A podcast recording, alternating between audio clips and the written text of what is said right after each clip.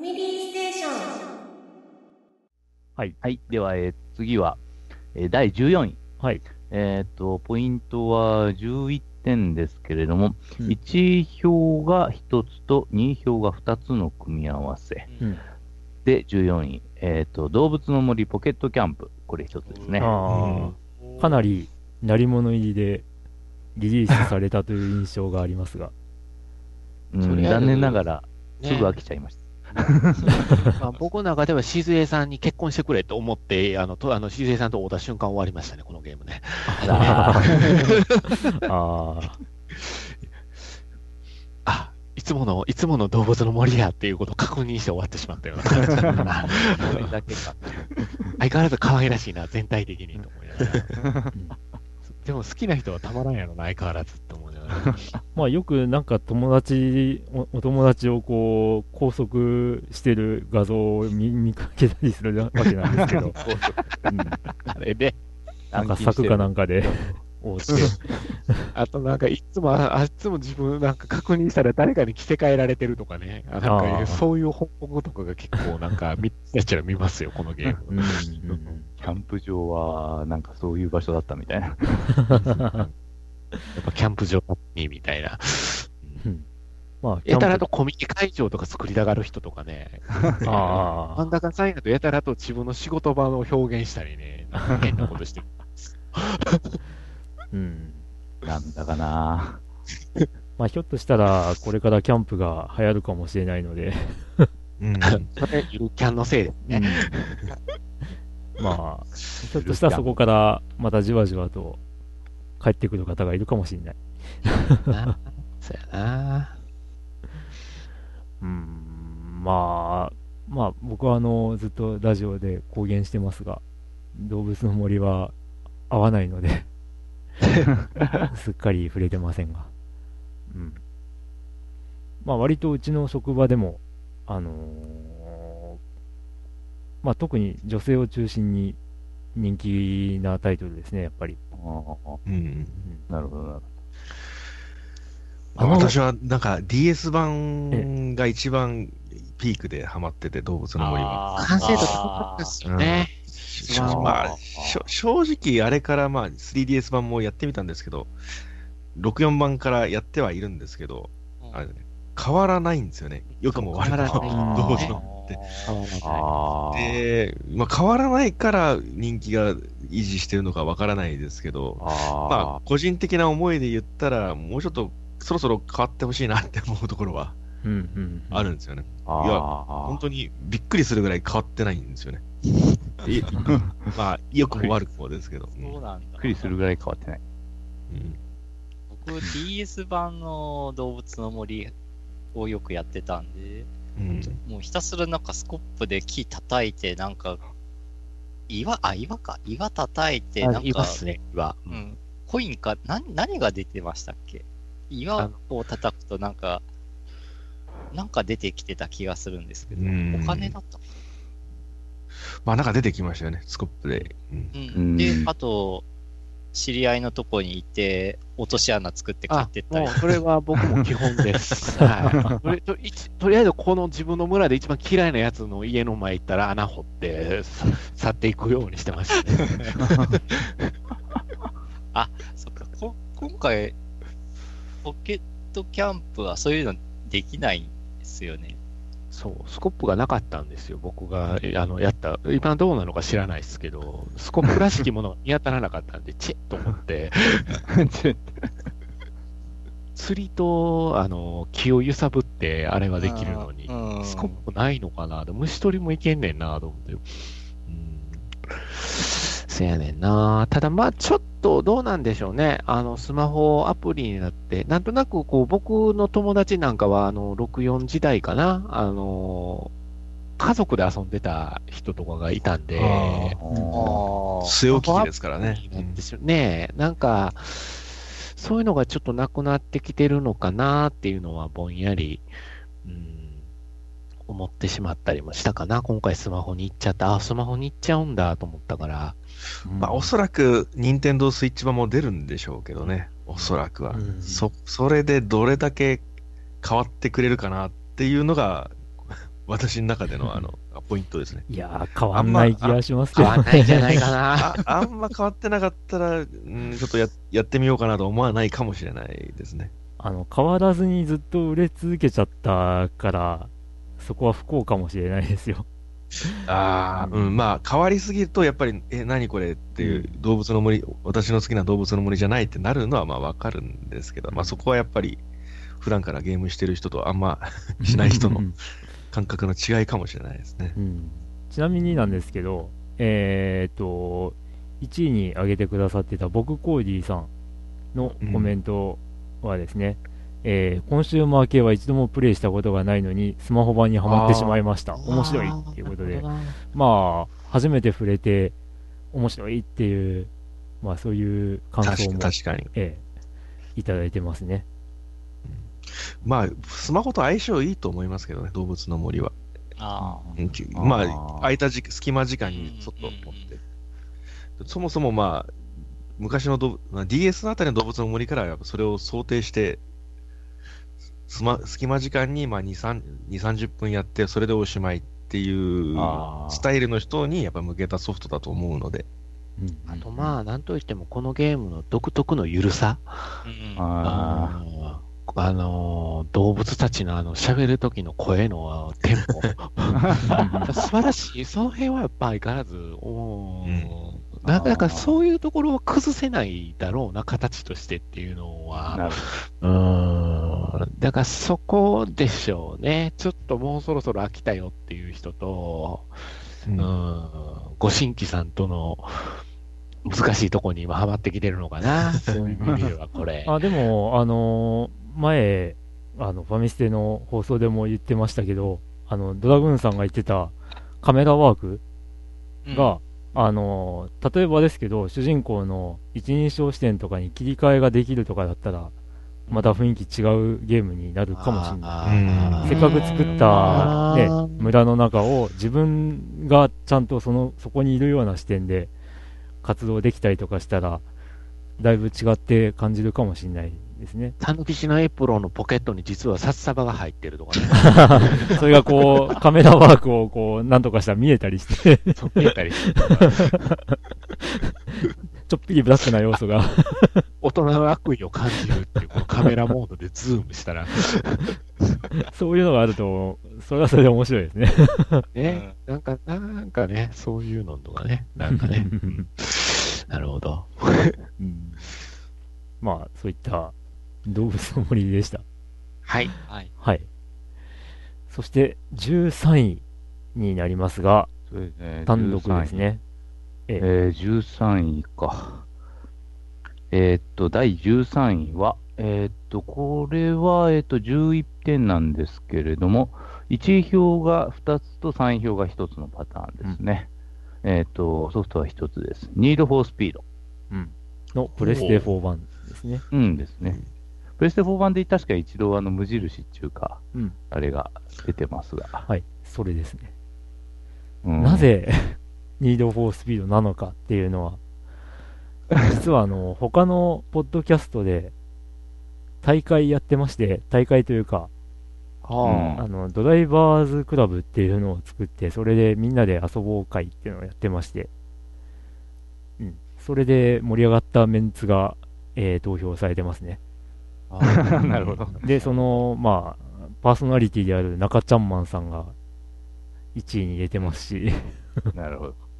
うん、僕もそのドライバーズクラブには入ってるんですけど、ちょっとあの、参加できる時間がどうしても短くなっちゃって、あうんなかなか上位には食い込めなかったりしたんですけど、まあそうやってあの、みんなで仲間内でワイワイタイムアタックとかポイントアタックができるってのはやっぱり面白いですね。うん。で、たまにはこう一緒に走ってみたりとか、そういうことができるっていう、まあ、あと、ね、箱庭レース系ゲームならではの楽しみ方かなっていう気がしますね。うん。えっ、と、中ちゃんマンさんのコメントですが、ツイッターつながりの人たちととにかく走りまくった、写真も撮ったし、プラチナトロフィーを獲得するまでやり尽くして満足でしたということで、いただいてます。今回あの、なんですかね、ええ、どう、ニードフォースピードって、いわゆる、またうん、タイトルがさ、そのまんまなんで、リブートみたいな感じなんですかね。という話を聞いたんですけど、ただ、元の作品を知らないんで、なんとも言えないんです。ええ、私、あの、ニードフォースピードは、あの、Wii U で、モースト、モースモーストウォンテッドウォンテッドはい。はい。だけはやったことあって、うん。まあ結構楽しく遊んだんですけど、うん。それにまあ、オンライン要素が入って、もう自由にえ好きなとこ走り回ってレースとかできるっていうところですかね。うんうん、あのーま、2つぐらいの街、隣接してる街を自由に走れたはずなんですよ。で、えっと、あのーまあ、オープンワールド系のゲームっぽく、えっと、うん次はあそこに行ってレースをしようとか、あの次はあそこのやつに会ってこいみたいなのがこううん。電話でかかってきて、で、その指示に、はい、うん。ススマホでかかってきて、で、そこに行くと、あの、割とおバカなノリの実写ムービーが流れたりとかして、ああ、うん、で、話が進むっていう、そんなゲームになそってたり。うですね。ええ。ちょっと聞いてるだけだと、フォルツァホライゾンにも似てる感じ。しああ、そうですね。かなり近いですね。まあよりなんかノリは多分意識してもうもうちょっとアアメリカンなノリなんでしょうけど、ます、えニニードフォースピードの方が。はい。そういうなんか、レース上にみんなで移動するみたいなのは、フォルツァホライゾンでもあったので。うんうんうんうん。なるほど。もうあのー実写ムービーが本当に、あの、こう、変な、変なドラマ仕立てになってて、もうそれが、こうなんか、あのーオンライン要素ではなく、他の部分で楽しむ要素にはなってたみたいで。あうんだから、あの、新作がニードフォースピード出ましたけど、うんあの、あいつら出ないやんって言ってる人が いたっていう、あ 結構愛着が出ちゃううんですね。ん、みたいですよ。うんうん。えーと、また1位でられた大山敏郎さん。この方もやっぱり同じ風に遊んでたんですが、えー1位に選んだニードフォースピードは某ポッドキャストで盛り上がり、かなり休みましたということで。そうなんですよね。なるほど。だから、結構ワイワイ楽しめる。あと、あの、車のカスタムも、えっ、と、意外と簡単だったりしたんで、えーとドリフト寄りとか、あの、グリップ寄りとかっていうのを選んだだけで勝手にしてくれたりとかうんうんうん。あったんで、まあ、その辺も結構、まあ、簡単に楽しめる要素だったかなとは思います。なるほど。ということで、ニードフォースピードでした。スピードでした。はいえっ、と、そしたら、えー次は、えっ、と、11になりますね。うん2つソフトがありますが、はい。えっ、と、ポイントは12点で、1位が1票、2位が2票、3位が1票という組み合わせで、うんえっ、と、ソフトが2本。えっ、と、バイオハザード7、レジデントイーブル、うんうん。えー竜が如く6。これですね。はいはい。さあ、いよいよこの トップ10に入る直前ですけど、うんもうここで割と話題作がポンポンと来ましたが、ポンポンと。うん。どうです？バイオハザード7。バイオハザード7はやってない。買ったけどやってないんですよ、ね。あうん私これ、なんか、バイオハザード7は日本版が、あ、ねちょっと規制、規制が、規制が入ってるらしい。規制がねああーで海外版をちょっと買って、になりますよね。ううん。えでも、あの、でもなんかグいいですよグ。ロテスクバージョンとかでもやっぱりはいはい。規制をまだ規制されてたんですそう、よ。日本でも規制されてるんですね。うーん。まあ、バイオハザードとしては、結構攻めた、その表現をしてて、どっちかっていうと、なんか今、洋芸のノリを感じさせる。まあ、海外にやっぱ売っていきたいみたいな意図はやっぱ感じますよね。6と比べると、7は。どっちかっていうと、より、よりなんか、あの、一人称視点になったし、ちょっとまあキャ、き結構キャラ推しみたいなとこはバイオハザード6まではあったと思うんですけど、そういうそういうのを一旦リセットして、純粋に恐怖をああ、まあそっか。6は失敗だったからね。うんもう6がちょっとえ映画的というか、いわゆるなんかうん日本、日本でムービー、日本のゲームでムービーをしてる、ムービー推しみたいなノリがやっぱりあったので、セブンって、求められてたゲームではなかったっていうところからのセブンだったのかなっていう印象があるかな。ううんんあと、やっぱり VR でしょうね。今回ああ、このセブ PS4 ンは VR ですね。はい。うん。VR は面白いと思ってる人が言ってたね。うん。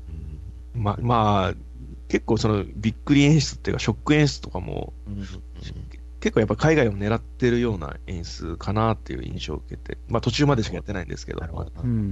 買ったけど、まあ、触りしかやってないですね。なるほど。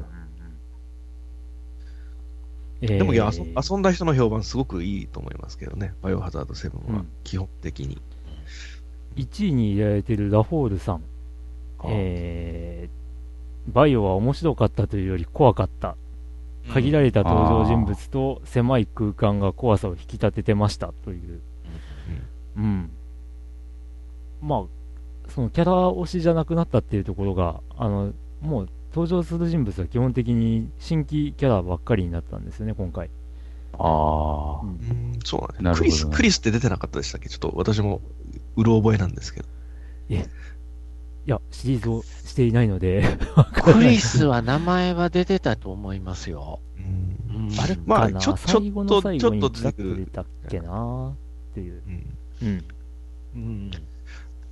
主人公がなんかあの、かね。行方不明になった妻を探しに行くっていうところから始まるんですけど。んサイレントヒルっぽいよね。そうですね。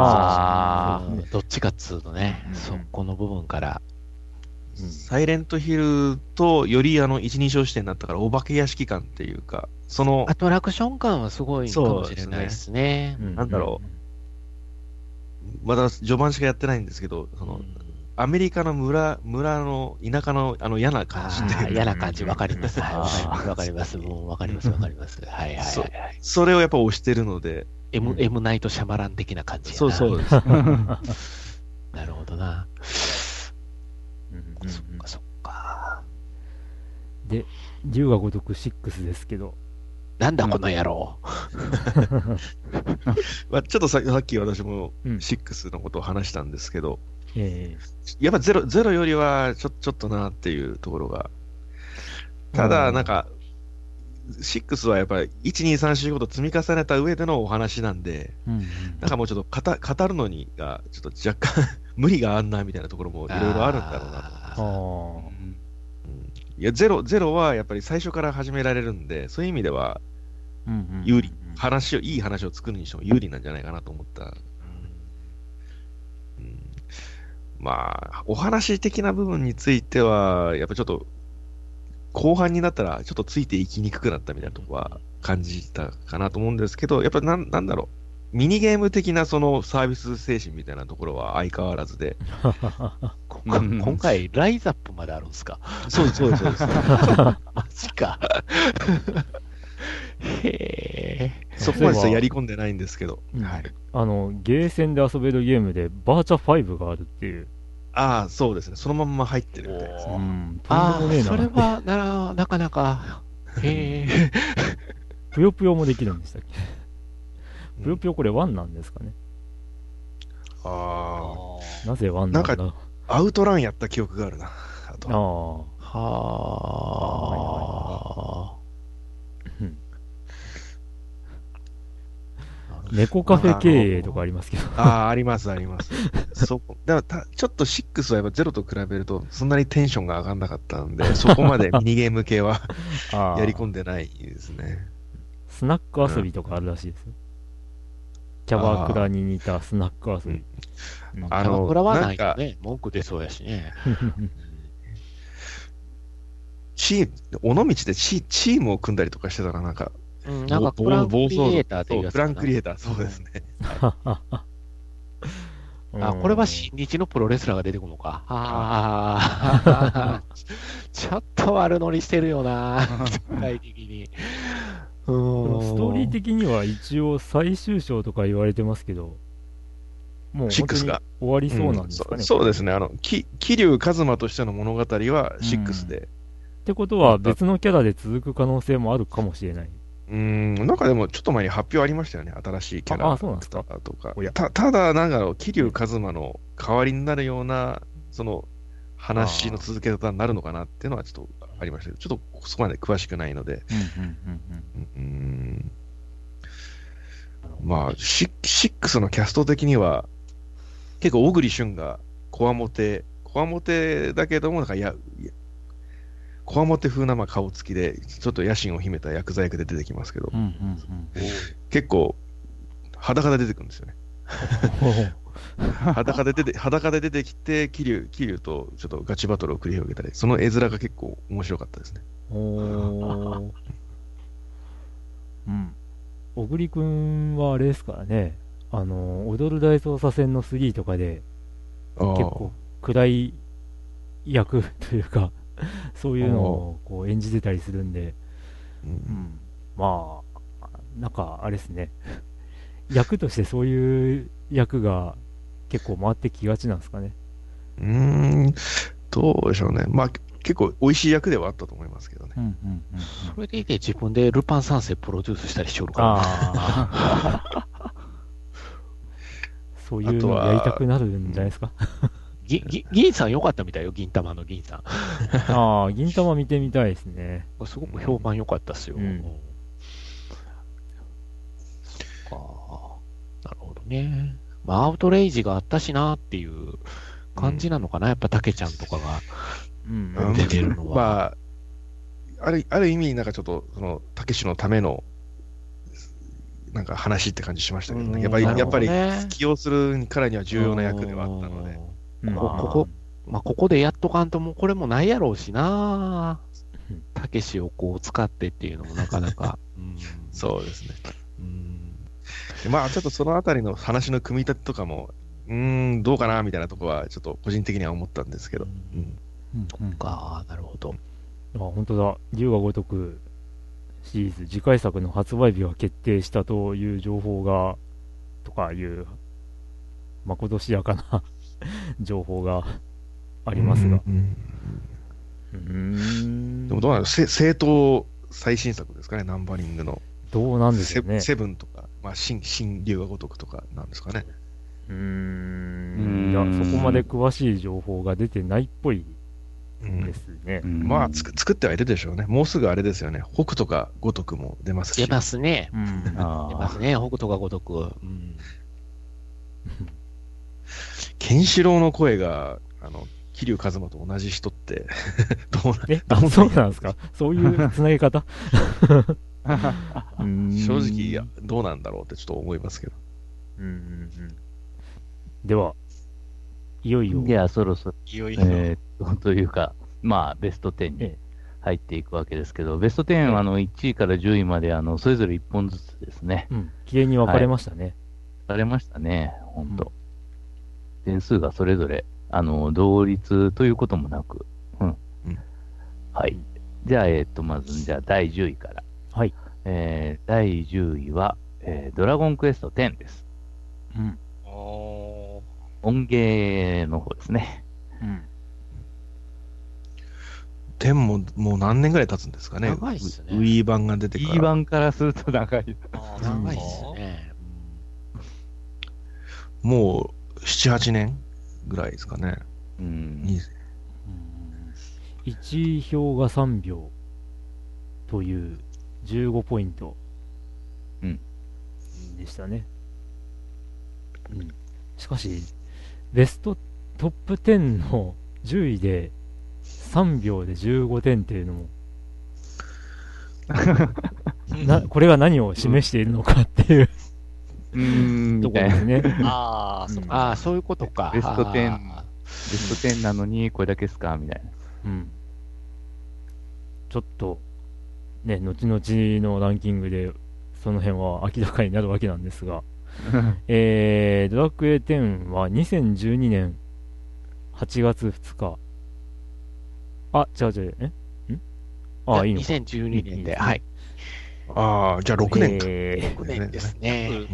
5、6年。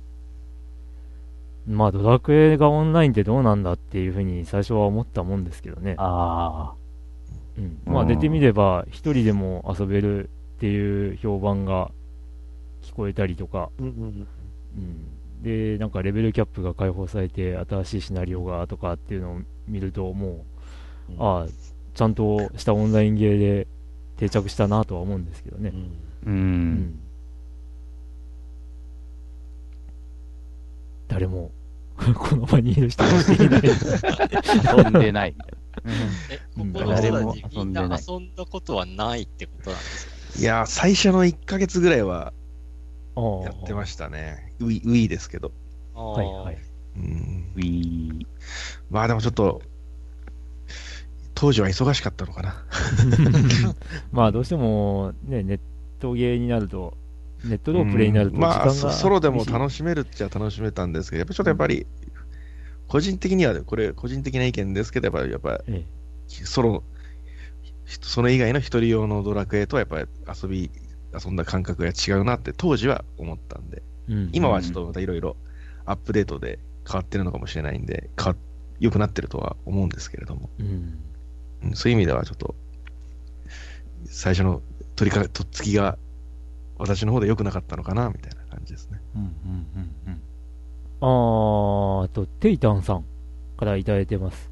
えーと、今年はスイッチの年になりそうですが、というような書き書き方をされてますけど、えー最終的には自分はプレステ4の、というより、まあ、ドラクエ10が PS4 でできるようになり、初めてやった MMO にに見事にはまってしまいましたという。ああ、なるほどねう。んうんえーもうしばらくはドラクエ10以外に1位は考えられないくらいに楽しくて仕方がないと、うんどっぷりハマってますね。音源の楽しさを知ってしまうとそうなんだよな。うんね すごくそれはよくわかる。実際、あのね、他のゲームをやる時間がなくなってくるんで、なくなってくるえーあの意外とお金も、使わなくて済むお金かからないっていうことに気づくっていうのもあるんだな、うんそう実は。他のゲーム買わなくなるから、これ。そうなんですよね。あ割とお金かかるって印象が、ね、あの、最初の頃はあったんですけど、そう、違うね。むしろ逆っていう実は。えーむしろっていうね。あれ、俺、毎月ゲームに金いくら使ってたって気づいた時あったね。FF11 やってた時。ね 懐かしいな。そう、そうなんだよな。だから、ななんとなくこう、本当に住人に慣れちゃうっていうところは MMO はあるんで、うん。はま、はまる、その世界観にはまるとすごく幸せな時間にはなるんじゃないのかなとは思いますね、僕は。うん。そっか、なるほどな。うん。まあ、ポッドキャストでもですね、そのドラクエ10に特化した、あの番組とかもあったりして、まあね、面白いもんですね。その辺でやっぱり情報交換して遊ぶと面白いのかなって。あと、なおさんって方も、はいドラクエ10、うん投票してて、お便りで、ここ数年ずっとやっています。うんゲームが好きだけど、下手な私でもできるオンラインゲームで楽しいです。うんそこも大事かもしれないね。どこドラクエだからだろうか。ううんん。で、補足で、なんか、おメッセージで、普段はサイレントリスナーって書いてて、で、ゲスト時代からのヨッキーさんのファンですって書いてます。お、ありがとうございます。うんああ。それは、よく、でもゲスト時代ってかなり昔なんですけど。いやー、でも、うんうん。あの、ゲーム大賞の、こうね、えっ、と、第1回っていつかなって調べてる途中で、2011年ぐらいまで、あの、まあ、いつも来てるヨッキーみたいな、そういう 書き方をしてた 意外と最近までゲスト扱いだったみたいで、申し訳ない。そうでしたか。ねうちの、うちの姉子みたいなもんやな。うんうんうん。まあ、ドラクエ10も、ね、ドラクエのオンラインとしても随分、あのー定着してるかなと。まあ、これからも、ね、長く続きそうな気がしますね。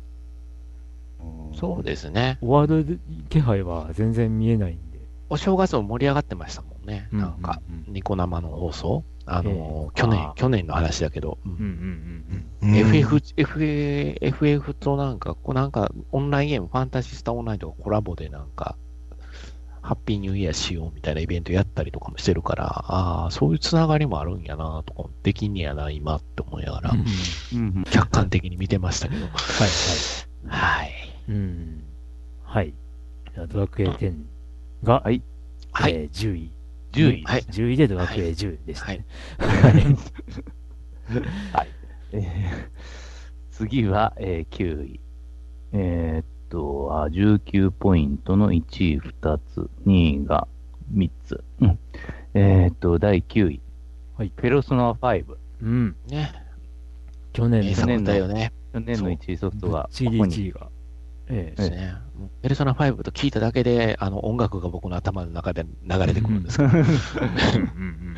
まあ、アニメが春からですか ?4 月から、うん。あー。スタートとか。うん。ひょっとするとまた、ねね来年のゲームにランキングに。上がってくるかも。うん。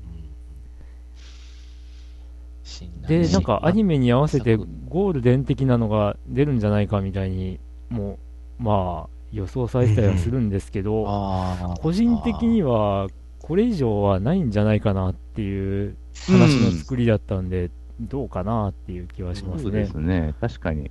あのうん、3とか4とかって、ね、エピローグまでの期間が結構空いたりとかしてたっぽいんで、その穴を埋めるっていう意味合いがあったんですけど、今回ってなんか、主人公が動き身動き取れない状態になっちゃうんで、その間っていうのはないのかなっていうふうに邪推してたりするんですけど。うん。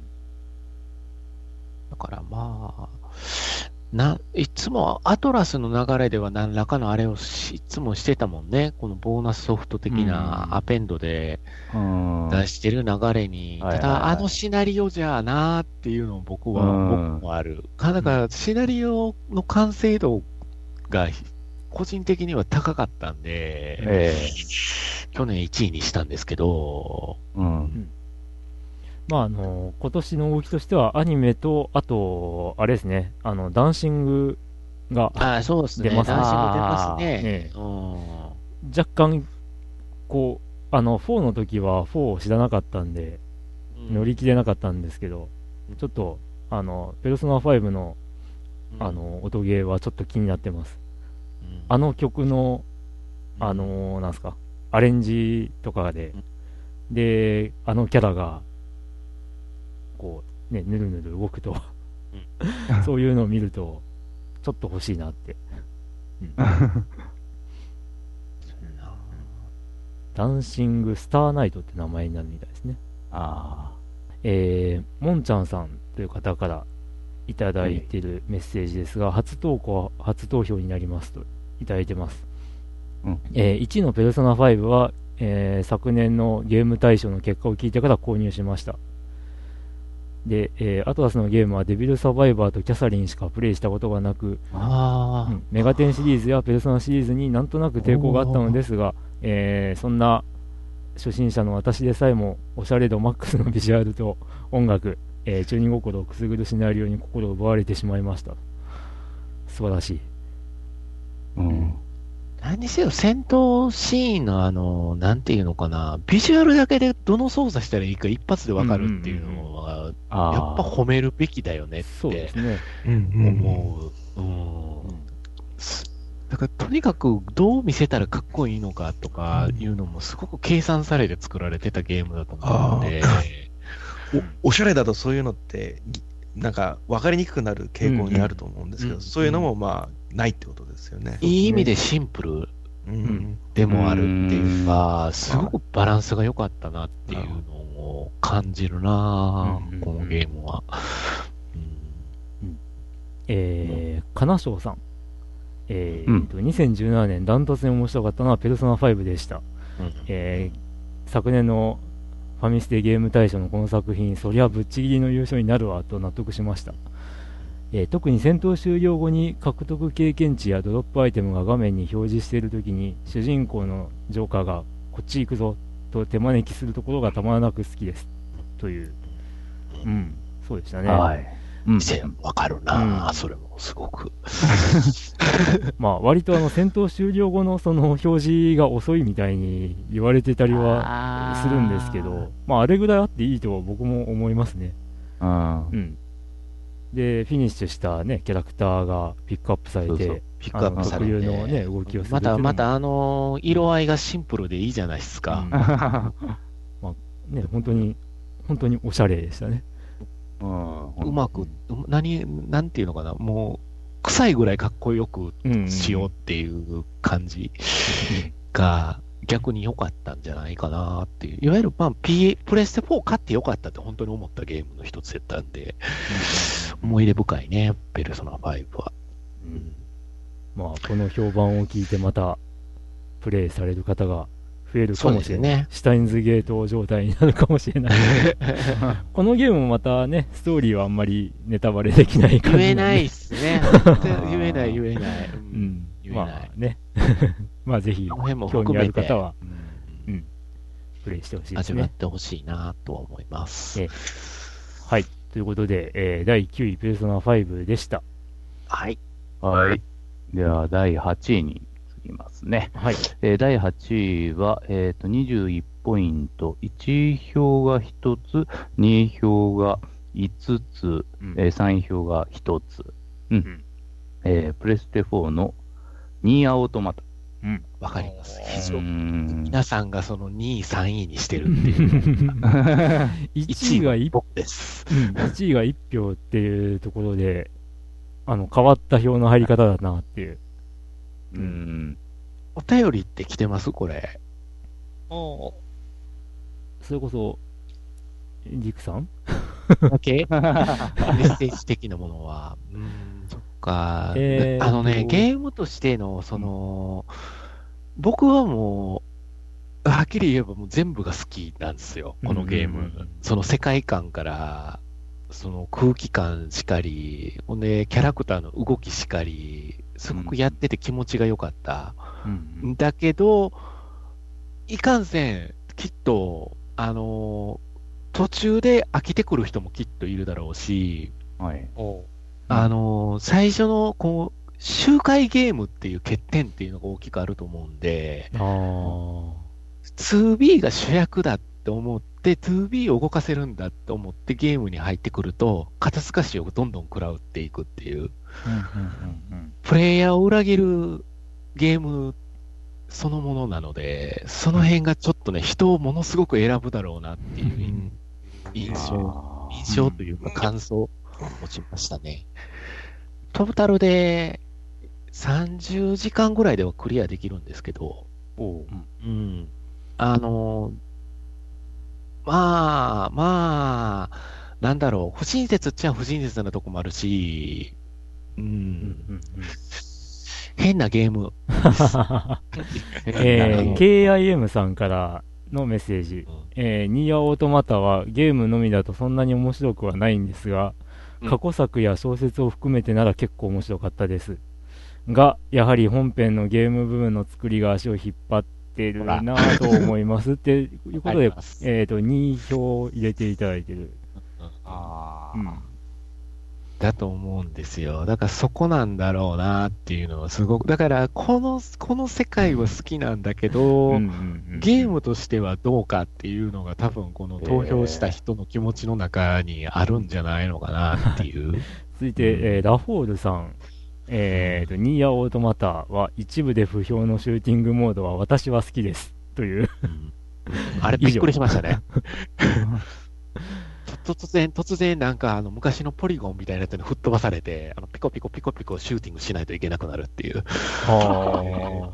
ハッキング、ハッキングをしないとダメなんですよ。ハッキングしてどっかのドアを開けなあかんとか、そういうところになったらいきなり、あの昔の本当、あのーファミコン時代のグラフィックみたいな、えあのゲーム画面に切り替わって、スペースインベーダーシューティングゲームになるんですよ、そっから。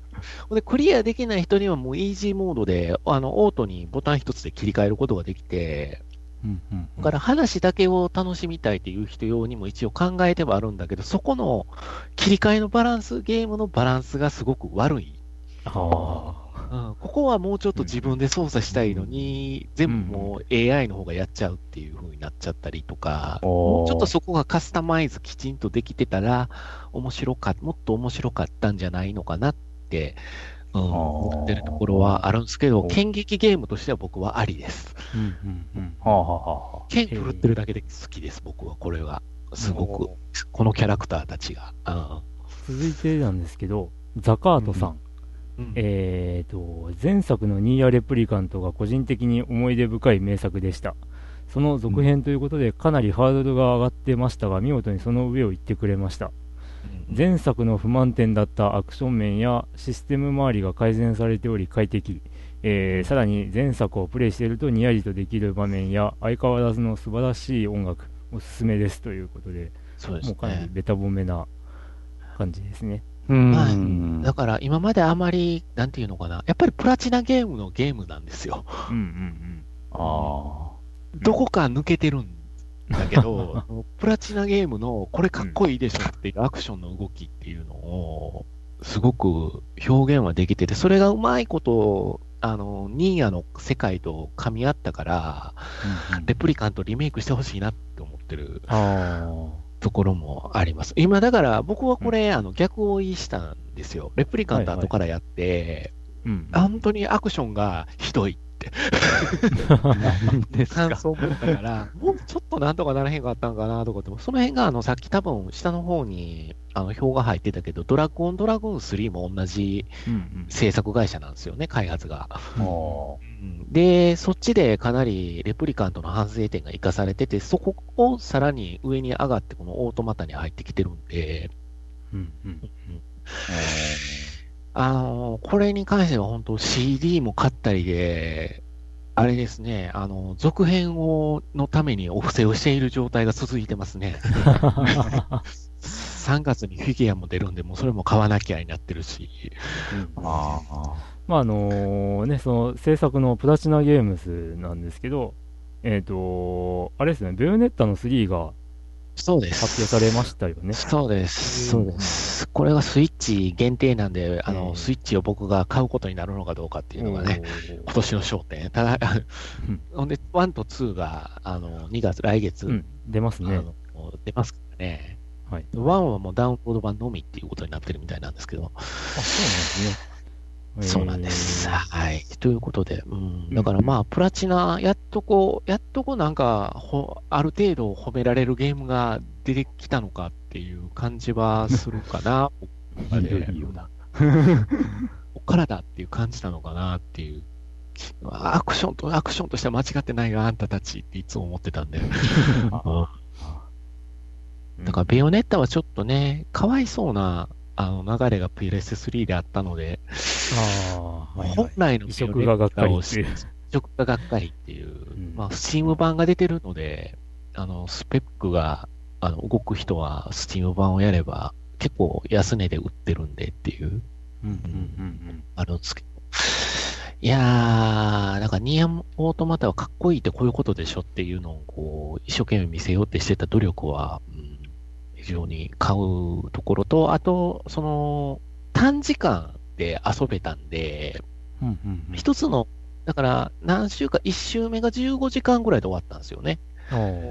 あそれだけでも結構楽しかったんで、うん。うんそこから2週目、3週目とずっとやっていって、物語の全貌が見えてきて、ああ、そういうことかって思い、思う展開はちゃんとしてたんで、僕の中では結構こういうゲームもありかなと思った部分でもうん1位かなって思ってるゲームです。ーうんうんうんううんん。はい。そうですよ。という、8位。うん。8位のニアオートマタでした。はい。えっ、と、次は7位ですね。ポイントは23点。えっ、と、1位票が4票入ってるのと、2位票が1票という組み合わせです。えっ、と、いろんなプラットフォームがありますが、マインクラフト。うん。うんマインクラフト。まあのエクセルの表の中でこの文字が潰れてるの一体何なんだろうと思ってよく考えてみたらプラットフォームなんですそうね。なんですよ。ええ一応あの、表の色を変えてはいたんですけど、ええもう本当に多種多様な機種で皆さんに入れていただいてて、うん。ビータでも出てるしね、これ。ええだから、息の長いゲームだなぁうん、まあこれはやっぱりスイッチで知名度がまた、あのしまあ今まで知らなかったって方が、こう、触れるきっかけになったかなっていうのがやっぱりあるかなと。あの、良い子のマイクラ生活っていうのを、アリアリノンさんたちが大きかったと思いますね。動画配信してたんで、すげえ面白かったんですよ。僕も見たんうちですけど、の長男も夢中になって見てました。あの、また予期せぬ、ああの、アクシデントがうまいこと、あの、起きるもんで、えあれ、地味に 3D 酔いするんで見て、見てないんですよ。ああ、そうですか。あれは良い子の二人はすごい面白い、うん、おあの二人だからこそできた面白いプレイ動画かなって。うん。なんで、見たことない方はぜひ。うん、ただ思ったのは、自分でやるのは、これは個人的には向かないかなとは思ったりしました。ううん、ん。僕個人はですね。うん。ちゃんとしたものをなんか作ろうとすると、すごい時間かかるんだろうなとは思ってますけどね。そうですね。自分も手手を出せてないっていうか。うん。まあ、これね、だから誰かが言ってたけれど、あのースカイリムの別の形だっていう、おううんいわゆる投げ出されたこの状態からスタートする感覚ってスカイリムにすごく似てるって。何してもいいんだけど、その目的が自分の中で作っていかないとダメだから、うん。うん。ある意味ロールプレイでもあるよねっていうのをなんかで、うん読んだかな。一応エンディングは設定はあるんですけどは。まあそのやり方も多分し示唆されてないのかな？エンディングあるんや。あるんですよ一応ラスボスがいるんですけどへえ。なんですけどまあそれもあのーあれで良い子のマイクラ生活で出てくるんですけどああのその情報も実はこうツイッターでマインクラフトどう遊べばいいのっていうのを聞いてでそれを見た人がこうしたらとかああれをしたらっていう中に出てくるっていうのでもうあのかなり遊んでる人からのメッセージであそういうのがあるんだっていう感じで知られる感じなんで まあ本当に分かんない人は分かんないまままあ普通にその生活その世界の生活を楽しむってだけで終わってる人もいるかもしれないんですけど、うんうん、うん。まあ、なんで、その自分で目的をこう、ね、あのー作れる人はいいかもしれないんですけど、うん。それが圧倒的に僕は苦手なんで、うん、だからあの、ドラクエビルダーズの方が、あのー性に合ってたかなって、うん、あれはもう完全に目的がちゃんとあって、でも、うん。あのーまあ、特に期限は定められずに、ゆるく遊べたんで、うん。まあ、あの、ランクは下でしたけどね。うん ありましたね。うん、出てはいました。うん。まあ、今度、えっ、と、スイッチ版が出ますんで、そっちも。うん。若干楽しみですけど、あの、なるほど。続編も出るかなーって話もあるんで、うん、まあそう考えるとマインクラフトも本当に長く愛されてるゲームうん。ですねアキランさん、1位のマインマイクラは時間があるとひたすらプレイしています。最近は冒険に出たり、アイテム収集とは別に、クリエイティブモードで宮崎市内を再現しています。はあああ、そういうことができるか。まだ駅前のビルやマンション等の数棟を作っているだけですが、えっ、と、PC の画面で Google マップを見ながら、隣のゲームモニターで駅前再現という何をやってるのかよくわからない状況ですが、とにかく飽きないし、長く遊べるゲームなので、自分の中ではダントツ1位でした。ああ。あそういう楽しみ方があるのね。おな。ガチにやまずこだってる人やこだわらないといけないですよね。やっぱりなんかどっかにその、やっぱやっぱ目標設定をしないとダメやな、じゃあ。うんそうですねはあ、まあ、そうですね。意外とあの、後追いで出たゲームって有名どころだと、ドラクエビルダーズぐらいしかないっていうのが意外かなそうですね。そうですね。うんだからそれぐらいにもうほとんどマインクラフトでおよそ考えつくことをやり尽くされちゃってるのかなっていう、うんうん、そんな感じもありますね。うん。うん。まあ、あの、実際うちの、あの、同僚さんの甥っ子が、あの、新規に始めたいと言って、うん。で、友達が遊んでるからプレステ4買えと、あの、その同僚さんに言ってるらしくて、困ってるらしいんですけど、ま マイクラハラスメントや。その子はまあ小学校2年ぐらいらしいんですけど、うんはい。まあそんなね、いろんな世代に愛される ゲームですよ。なるほど。はい。ということで、マインクラフト第6 7位でした。はい。はい。続いてはい第6位。では第6位ですね。はい。えーっと、ポイントは24点。1ポイント差が続くな、これ。えーっと、1票が4つ、2票1つ、3票1つ。えーっと、任天堂スイッチ、ゼノブレイド2。うん。うん。うん。来ましたね。ゼノブレイド2。まあ、なんかあれですよね。ゼノブレイド2の発表があって、割とすぐ発売されたっていう印象がああるんですけど。去年の1月に発売、あ発表されてう、ん。12月に出ました。うん、ですよね。なんかもう、なんか1年ぐらいは待たされるかなって思ったら、あ、早いって思いましたけど。うん。うん、まあ、ある程度作ってたんでしょうね。あ。私今回、ポイント入れなかったんですよ。おうゼノブレイド系で。プレイは、しました。はい。しましたっていうか、まあ、途中までなんですけあど、あ、はい。うん、まあ、1位入れてくださった方がたくさんうん、うん。いる中で言うのもなんなんですけど、っていう感じですね、私的には。ああ、そうなんですね。なるほど。まあだからちょっと、うん、うん、うんうん。まあそこはやっぱり、好みもありますもんね。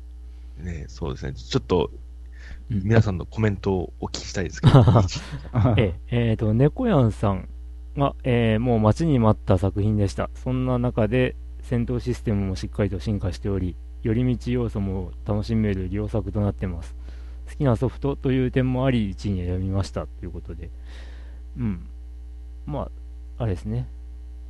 そんな感じですか？シリーズ、シリーズファンとしてっていううんところも。うん。まあ、私もまあ相当うん大きな期待をして、期待しすぎちゃったんじゃないですか？それは。だから喋るとこんなこうなってしまい、うんうんうんこうなこういう感じになってしまうので、ちょっと申し訳ないんですけど、えーあの、えー言っていいですか？あ、あ、あと、いや、えっと、ノインさん、えー、1はやってなかったのですが、ストーリー、演出、システム、自由度、どれをとっても近年稀に見ぬ、えー完成度だと思いました。えー200時間以上やってもまだやることが尽きないボリュームもお買い得満点。ただ一つ惜しいのが、お供を増やす際にガチャにしてしまい、コンプするのに運が絡むところが個人的にマイナスでした。あガチャそうですね。んあの、これは同僚さんも言ってましたね。えっ、と、さっきの同僚さんとは別の同僚なんですけど、うん、あの、ガチャが、こう、きついっていう。うん完全ランダムで、うん。あの、そのガチャしたし瞬間にオートセーブが入るんで、いわゆる、ああ、偽やり直し。やっぱ偽マラができないっていう。うんうんうんはあそれはいいんじゃないかなと思いますけどうんうんね。うんそれはいい。うんか。まあ、あの、ゼノブレイド2は、キャラクターのデザインが大幅に今回変わったんですよね。そうっすよね。で、まあ、斎藤さんっていう方なんですけど、うん。まあ、どちらかというと、萌えというか、うんうんかつ日韓的なうん。キャラクターデザインで、まあ、私これ、全然否定的に思ってないうん。くて、むしろあの、いわゆるその、まあ、テイルズシリーズとか、それこそペルソナシリーズとかに親しんでたか人たちだったら、まあ、ちょっといろいろ好みあるでしょうそういう人たちも入ってきやすいような感じになったんじゃないかなと思うんですよね。うんうん。割とあの、前作のゼノブレイド1とか、ゼノブレイドクロスとかは、ちょっとまあ、じ言言っちゃ悪いけど、まあちょっと地味なキャラクターデザインだったんで、うん。今回は、まあ、よく言われるのがやっぱりあの、ヒロインの穂村ちゃん、穂村光のヒロインの二人が、まあ、うん。あどけない顔をしていながらも、めっちゃ巨乳っていう、はい私は簡単に言ってしまう。まあもうナイ、ナイスな感じで、これに、これにまあノノックアウトされる人がやっぱ多いんですよね。なるほどな。だなんでそういうそういう意味では、キャラクターデザインはもう、むしろあのユーザーさんを引っ張って、うんプレイ人口が増える意味でも全然いいんじゃないかと思います。他のキャラクターも全然いい味出してるんじゃないかなと思うんで。おですけど、うんうん。でだけどって感じで、私がやっぱり、うんすごいあのゲーム全全体のデザインは、むしろゼノブレイド1より進化してるところが多くて、ゼノブレイド1とかクロスの反省を生かして良くなってる点とかいっぱいあると思うんですよね。うんうんた多分。まあそうそう思うんですけど、はいい。や、個人的には致命的だと思うのが、あの、うんまあ、説明書もないし、結構複雑なシステムなのに、説明書はないのはいいんです。まあいいとして、チュートリアルが全然まあ親切じゃないというか、文字文字で説明してるんですけど、もチュートリアルの文字を読んでもよくわからわからないんですよね。ああららら。多分わかんないんじゃ、ほとほとんどって言ったらあれかもしれない。結構な割合の人がその文章を読んで、ああ、そうか、わかったとはならない書き,、まあ、書き方をしてるんですよね。ね。で、ここでさらに致命的なのが、そのチュートリアルを見返すことができないんですよね。あ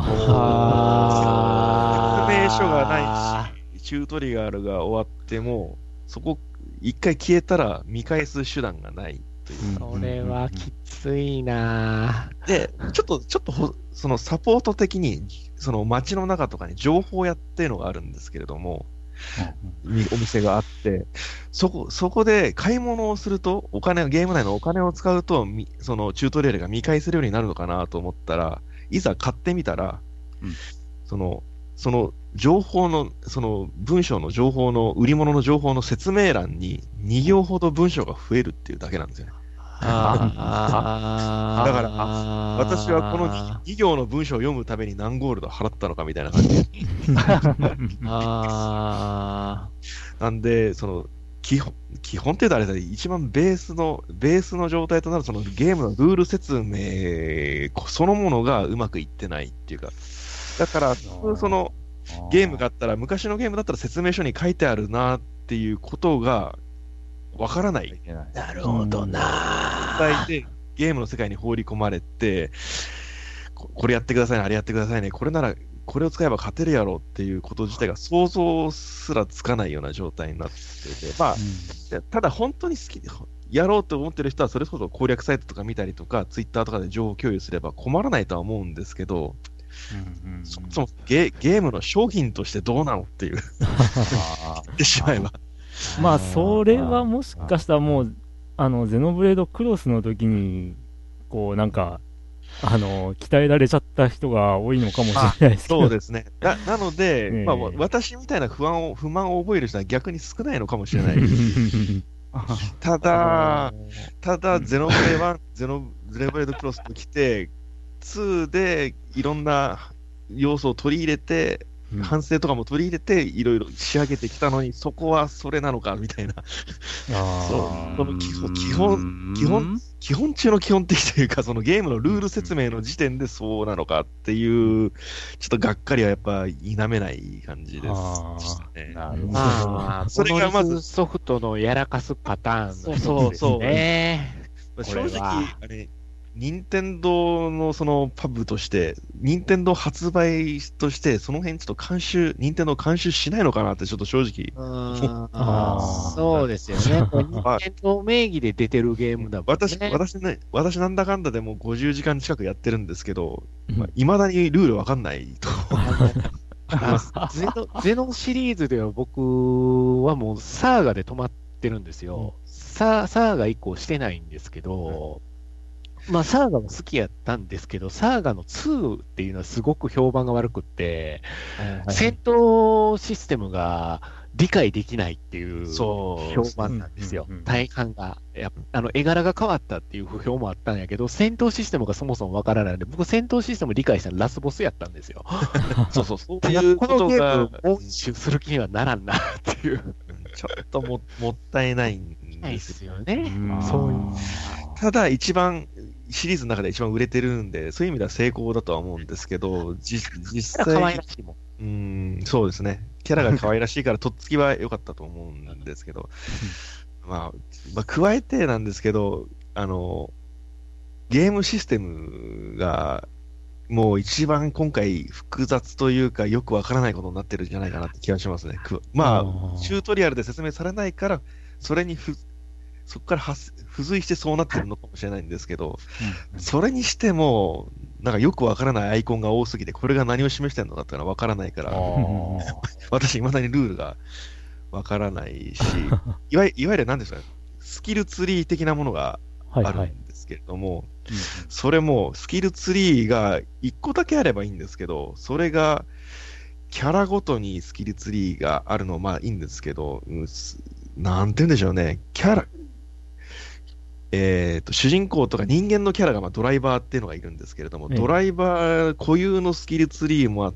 て、その相棒、相棒となるようなブレイドっていう、人間とはちょっとまた違うドライバーっていう、そのガチャの対象になるような、ガチャになるっていうキャラがいるんですけど、そのスキルツリーもあって、そそれ、その二つをちょっと管理するのが相当まあ把握するのが難しいというか、もう覚えることが多すぎてよくわからないことになっているって。いうのもあって。うん。あとそのあとはその、なんていうかね、えっ、と、スロットというか、あのキャラを強強化するためのスロットみたいな要素もいくつかあるんですけど、それも要素が多すぎて、今誰にな今誰に誰の何の強化をしてるのかみたいなところを全部管理しきれないんですよね。うんなんでそんなサガフロンティアみたいなことあってんの？ちょっとそう、うんかつての。なので、正正直あの、ゼノブレイド1とゼノブレイドクロスではそこまでじゃなかったんで、どんどんなんか、混沌としてきてるんじゃないかなとなって、一回やっぱ整理した方がいいように思うんですよ。いろいろ詰めすぎちゃったのかな？ディレクターが一本化されてないんですよね。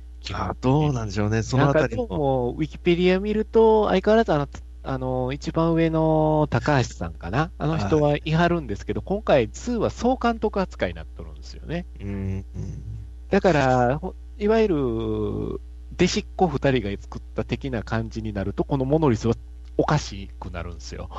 大概 で、次の3で修正を入れてくるっていう。ほん。で、うんこう、モノリスファンは一応、まあいいかって。えただ、ただ、良くなってる点もいっぱいあって、うん。あの、例えば演出ですかね、ムあのムービーシーンの演出とかは、結構あの、1はよ、ゼノブレード1は良かったんですけど、クロスで途端にあんま良くなく良くなくなったので、今回はどっちかというと1のような形ですごい気合を入れて作ってきて、まあ、カット割りとか、そのキャラの動モーションとかも、それだけのために用意してるような演出をバリバリやってて、すごい。クロスはあれでしたからね、主人公がメイク。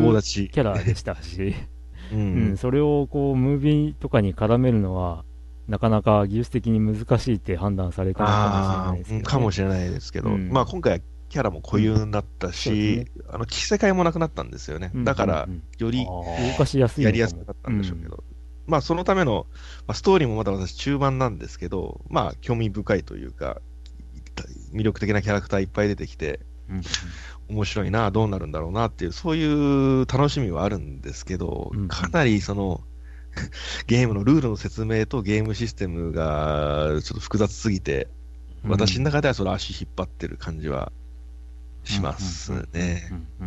まあ世界観とか、世界観とか過去最高に魅力的に思いますし、うんキャラクターもいいし、まあいい意味でエロ可愛いんですけど、なるほど。ちょっとまだやりきれてないんで、たただアップデートでその辺は良くなってくるっていう話もき聞いて、良くなってる部分もあるので、ちょっとそれを待ってからでもいいかなって。いやゼノブレード1からまあ熱く語ってきた身としては、若干まあ、うーんと、もうちょっと、もうちょっと任天堂アドバイスしてくんないかなって思 思う次第。ああ、はいまあ、任天堂がその前にあれを出しちゃってる以上って感じですかね。そうですね。それもありますね。うんああ、まあ、そうか、ねそうか、そうだね。なる同じほどね。まあ、広い世界を舞台にした話、まあ、ゲームで、うん、そうですね。うんただちょっとうんなるほど。なんで、なんか3位ベスト3に入れたい気持ちもあったんですけど、好きなシリーズなので、うん。まあ、しょまあ、ショベルナイトの方が楽しいなって。はい。ねという、ゼノブレードはい2ありがでした。とうございます。まああ、そうですね。じゃあ、多分多分私の期待が高すぎたんでうすよね。ん。まあまあまあ。でも、これ個人的な意見なんですけど、はいゼノブレード2ってやっぱり結構も発売の時に盛り上がってたんですけど、うんまあその割にこの6位っていう結果かっていう感じはしなくはなかったです。正直なところ。うんもうちょい上に行くのかなとも思ってたんですが、っていうね。ややっぱりちょっとそういううん。ゲームの内容のちょっと整理されてなさみたいなところがあったのかもしれないですけど、うんうん実際どうなんでしょうかね。だから分かりやすさって大事っすよね。その辺は。ううんまあ、ゲーム。まあ、そのふ複雑な、複雑なことによる魅力っていうのも確かにあるんだと思いますけれども。うんちなみに、この6位のゼノブレード2でありながら、票は6票しか入ってないっていう、うんだから好きな人はめっちゃ好きなんでしょうね。このことよねこの事実、あうんーもうベスト5に入ろうというのに6通 というこのえ。異常事態、上はどうなってるんだっていうところなんですけども、はい。